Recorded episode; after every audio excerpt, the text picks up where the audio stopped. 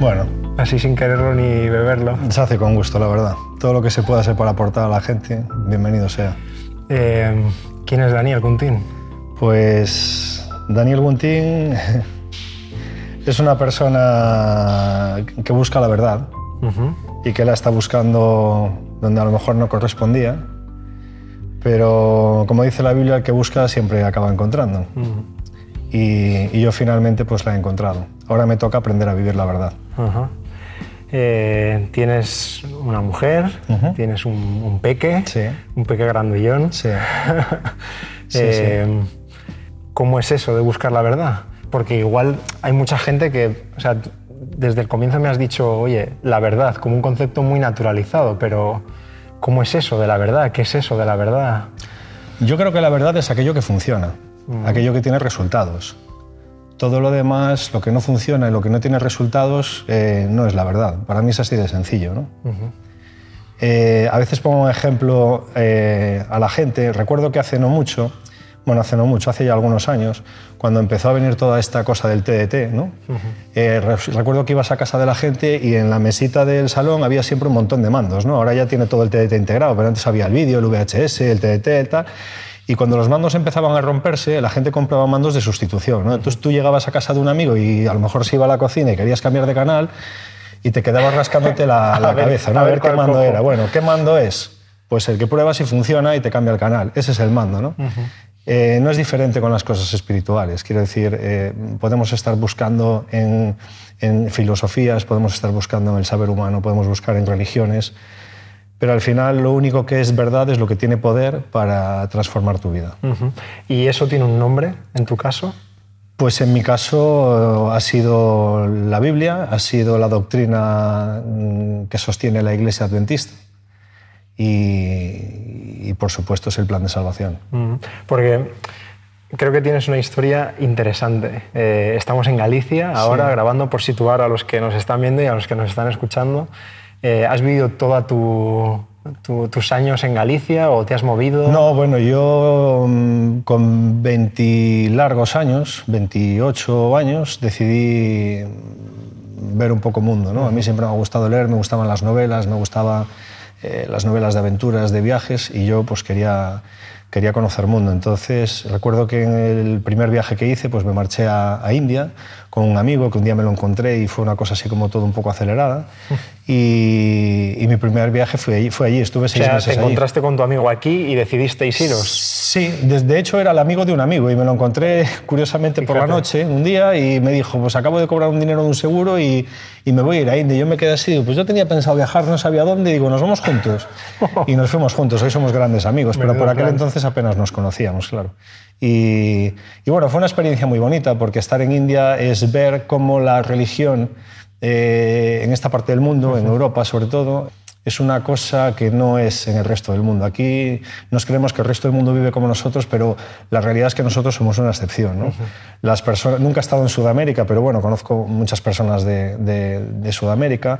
Eh, en Asia, eh, la gente la religión la, la- la integra como una parte más de su vida. Quiero decir, allí no creer en algo más allá del ser humano es, Eso es lo raro. es de locos. ¿no? Tú estás loco. Aquí parece que la cosa es al revés, pero somos una excepción realmente. ¿no? Ujú. O sea, que tú fuiste a India Sí. eh, en busca quizás de esta verdad que comentabas. Bueno, O- quizá, involuntari- un- quizá involuntariamente, no lo sé. Para mí era el viajar y el viajar era conocer. Supongo que el hecho de haber crecido en un hogar adventista, eh, una, una de las cosas que, que pongo en valor ¿no? de la educación adventista, de, de mis padres en este caso, es eh, aquel, aquel consejo del Colón. ¿no? Busca, compara y si encuentras algo mejor, pues compra. Entonces a mí eso me lo inculcaron desde pequeñito. ¿no? Yo, una de las cosas que me gusta de esta iglesia es que enseña a sus niños a buscar, ¿no? a, a evaluarlo todo, a buscarlo todo. Aquí no se adoctrina a nadie, aquí eh, se, se- se enseña y se, se- fomenta que la gente busque y Tome sus y compare, decisiones.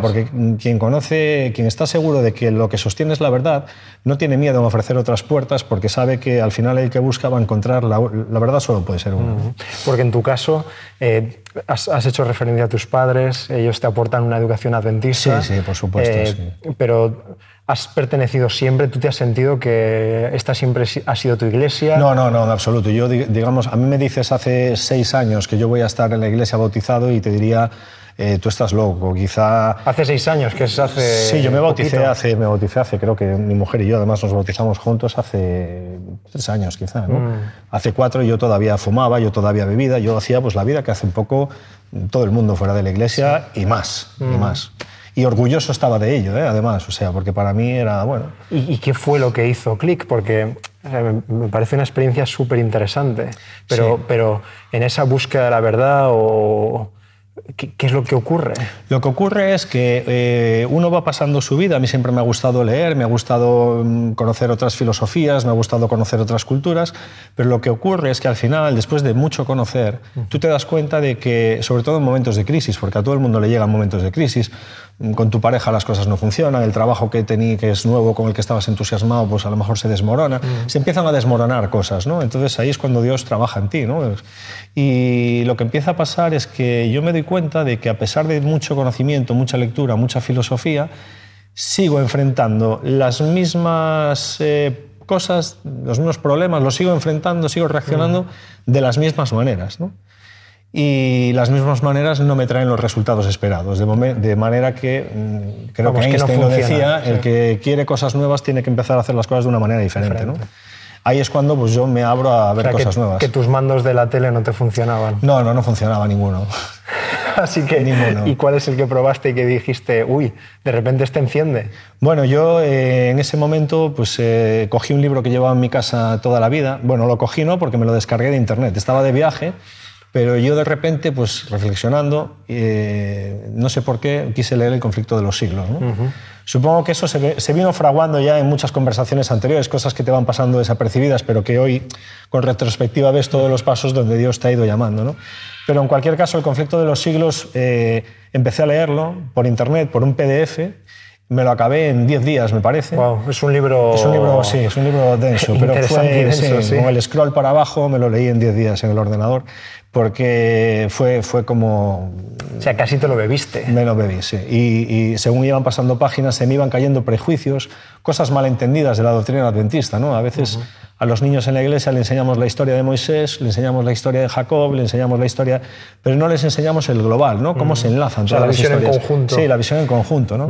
Y, El conflicto de los siglos me pareció un libro excepcional y, estoy convencido de que es un libro inspirado pues, por la manera que tiene de, de las cosas, sí. Ese fue el, cambio, de ver, wow, esto es verdad, ¿no? Lo que... ¿Y, qué ocurre después? O sea, tomas el libro que ha estado en tu casa toda tu vida, eh, imagino que tus padres te han hablado de él de ese libro y de otros tantos que hay, ¿no? Sí.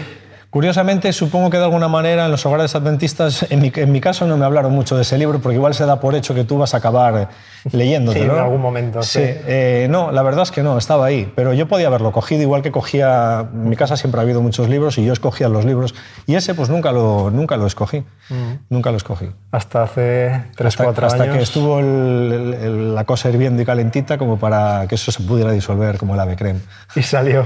y, funciona. Y se estaba cociendo algo interesante. Sí, funciona, ¿Y qué hiciste en ese momento? Tener mucho miedo.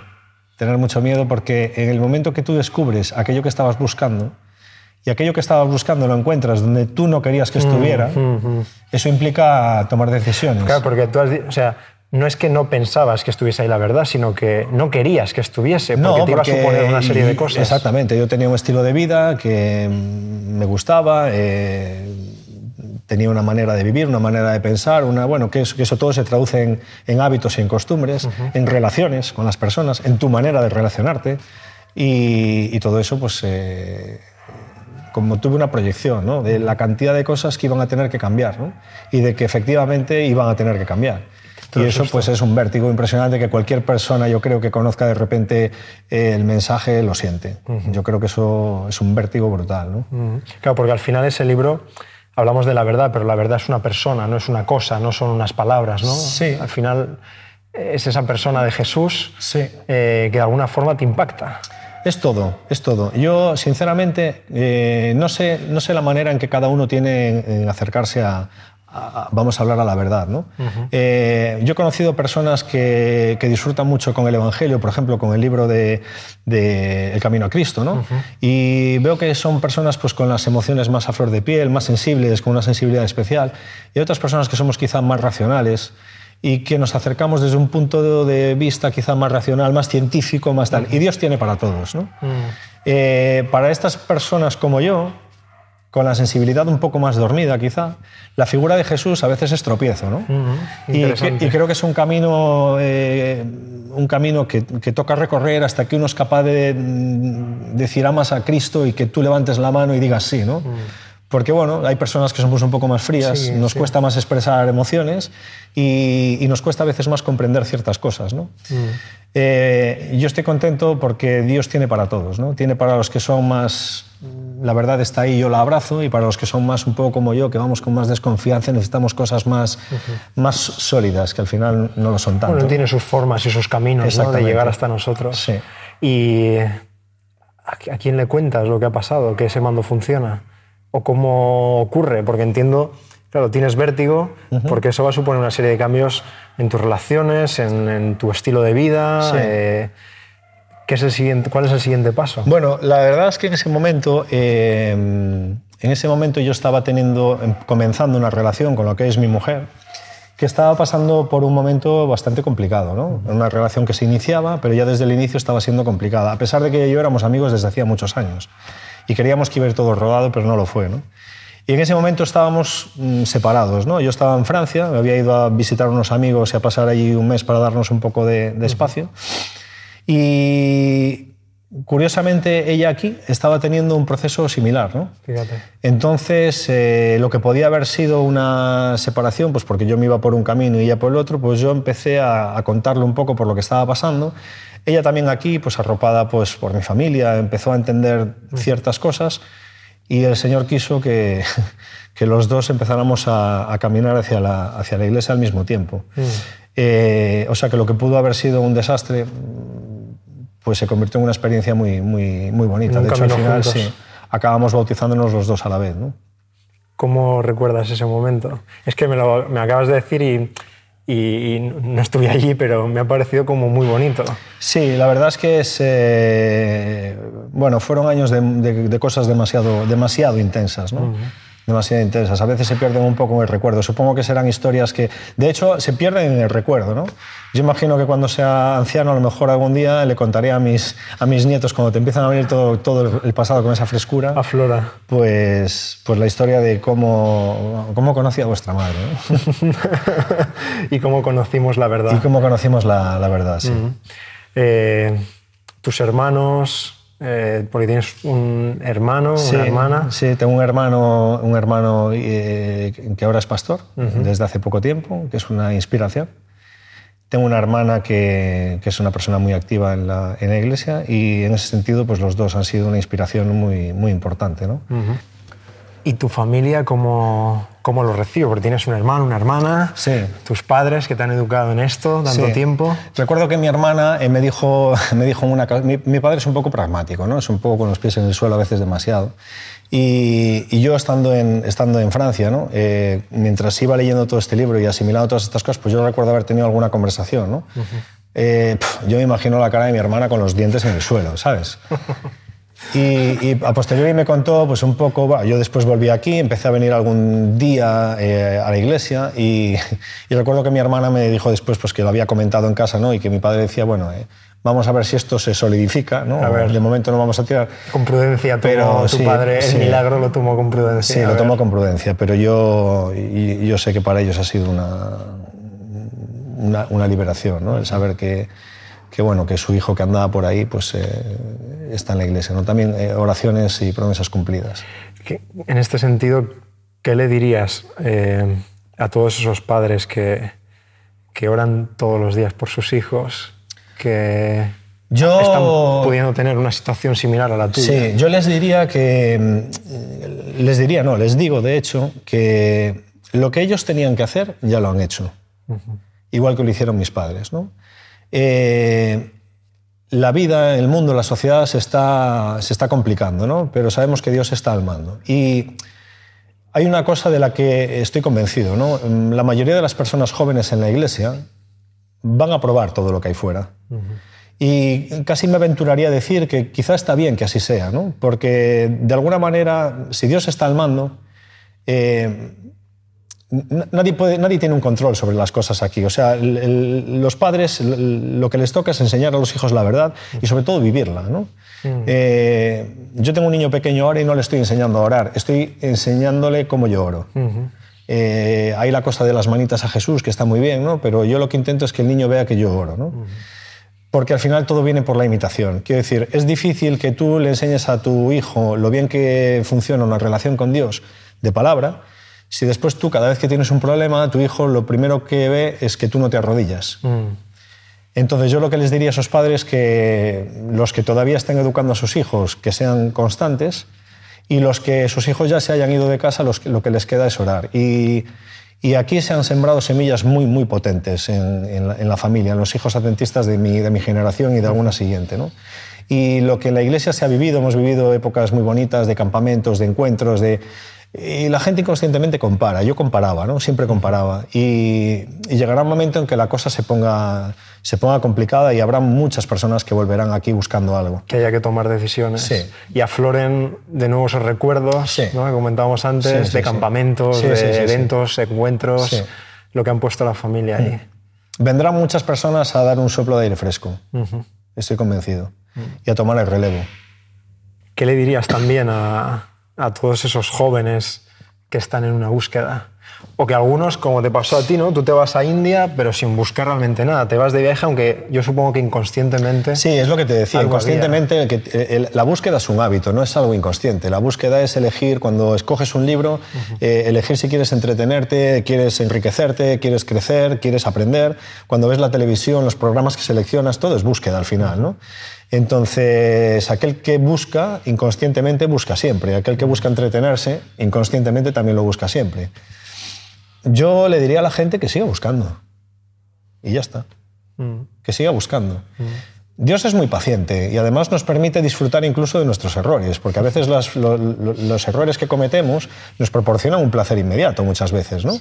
Eh, hay que disfrutar de, lo que estás haciendo, hay que disfrutarlo y hacerlo a fondo. Después vendrán las consecuencias. Mm. De todo, de lo bueno y de lo malo. Y llegan, ¿eh? Y llegan. y lo que se cosecha, de lo que se siembra, se cosecha después. Gracias a Dios, a veces se cosecha poco. ¿eh? Para todo lo que hemos sembrado. Sí, se cosecha bien poco. Para todo lo mal yo, que hemos sembrado. Yo he, comprado boletos para no estar aquí hoy, en, muchos sentidos. Y no me ha tocado ninguno. No me ha tocado ninguno. Damos gracias a Dios por eso. Sí, doy ¿eh? muchas gracias, sí. Damos gracias a Dios. Sí, sí. ¿Cuál es tu mayor esperanza, Dani? Que, que Cristo vuelva prontísimo, pero prontísimo. Que entre alguien por la puerta y me diga que está ahí. Y ha llegado, ¿no te Porque esto, esto es un desastre. Esto es un desastre esto es un desastre y, vemos la televisión cada día y lo peor es que las personas siguen confiando en que esto tiene solución, ¿no? Y no la tiene. Mm, humanamente no, la tiene. No la tiene. Y esto es algo que en otras entrevistas lo hemos comentado. ¿eh? O sea, para mí es algo evidente que, eh, que de ninguna de las maneras eh, la mano humana puede tener la solución a, este mundo, mm. que solo puede venir del exterior. y desde luego tiene que ser a través de la, de la esperanza que tenemos en Jesús. Sí. Es que no veo otra. O sea, racionalmente, ¿eh? me pongo desde un punto de vista lo más racional. Racionalmente, tú puedes no querer... Bueno, yo de hecho es lo que vivía. Yo eh, creía que la Biblia era una serie de historias desconectadas, algunas con unas enseñanzas morales, eh, interpretables, pero ya está, ¿no? Quítame a Dios del medio y yo sigo viendo que esto se acaba. Claro, claro sigo viendo que esto se acaba. Y estos días, eh, ayer, ayer leía en un periódico de un informe científico, parece ser que solvente, que vaticinaba el fin de la, extinción para el año 2050. ¿no? Ah, es que no es ninguna. es que basta mirar un poco. ¿no? Entonces, eh, yo digo. ¿Cómo crece un niño que tiene ahora 10 años y que ya se le están presentando estas noticias? Porque yo tengo ahora 43 y a mí estas noticias no se me han presentado. A mí se me auguraba un futuro cuando era un niño. Eh, estudia, eh, vas, a hacer, vas a algo, vas a formar una familia, vas a hacer... Había un futuro. Pero es que de repente las personas que ahora tienen 10, que son adolescentes, no tienen un futuro. Entonces eso ya implica también un cambio en el comportamiento muy importante. O sea, una, una desgana, una dejadez, un todo vale, un o sea que teniendo esta esperanza estamos locos, pero igual no tanto. Yo creo que hoy en día eh, no sé cómo sobreviven las personas con, las explicaciones científicas que o pseudocientíficas que se ofrecen. No sé cómo la gente no se vuelve loca. No sé cómo la gente no se vuelve loca cuando pierde a un ser querido, cuando pierde a un hijo, cuando pierde a un... Sí, una pérdida inesperada. Yo no sé cómo la gente no se vuelve loca, pero loca de, tirarse por un puente. Mm. No lo entiendo. Tenemos que aferrarnos a la esperanza que tenemos e invitar a otros a que la encuentren, ¿no? Sí. Encuentren esa verdad. Sí. Que supongo que esa verdad, vale, estamos contentos con la verdad que hemos encontrado, el mando funciona, pero hay muchos huecos también. Eh, hay botones del mando que hay que aprender cómo, pero primero hay que, una, cosa es que el mando funcione en el botón más simple pero es que hay que aprender a, porque esa es otra cosa no uno conoce la verdad y parece que vas a caminar a un palmo del suelo y eso, no, es, verdad. en una nube no Como si sí, sí, eso no es verdad. La persona que empiece a caminar con Dios no y se crea que va a caminar a un palmo del suelo lo que se va a llevar es un palmo en la cara, porque las cosas no funcionan así, funcionan todo lo contrario. Uno después aprende a cómo funcionan las cosas y eso lleva tiempo, lleva tiempo y, lleva decepciones a veces y lleva bajones y lleva distanciamiento y lleva que tu relación con Dios se enfríe y que la vuelvas a retomar. Pero lo más, lo más genial de todo ¿no? es que la doctrina de la Biblia, la doctrina que sostiene además la iglesia es que la cosa no se basa en tu esfuerzo, la cosa se basa en que hay alguien ahí que ya te está tendiendo la mano. ¿no? Constantemente. Eso es, lo más grande de todo, porque cualquier doctrina que, enseñe que la solución está en ti, en ti está el problema, amigo mío. Exacto.